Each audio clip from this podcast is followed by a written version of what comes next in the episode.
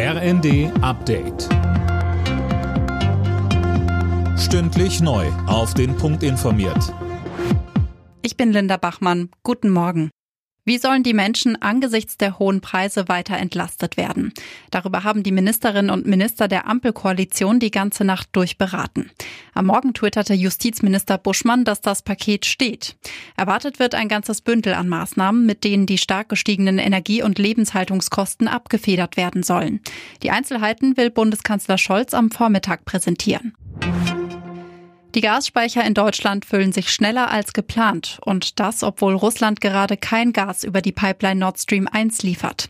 Sönke Röhling, die Speicher sind zu 85 Prozent gefüllt. Genau, und das war eigentlich das Ziel für Anfang Oktober. Bis November sollen die Füllstände dann bei 95 Prozent liegen. Ob das gelingt, wenn Russland den Gashahn weiter zugedreht lässt, ist aber fraglich. Gerade kommt zwar mehr Gas aus Norwegen, den Niederlanden und Belgien nach Deutschland. Trotzdem sagen Experten, auch die Bevölkerung ist gefragt, Sie muss Gas einsparen. Das von russischen Truppen besetzte Atomkraftwerk Saporischia in der Südukraine ist wieder vom Netz genommen worden. Das hat die Internationale Atomenergiebehörde mitgeteilt.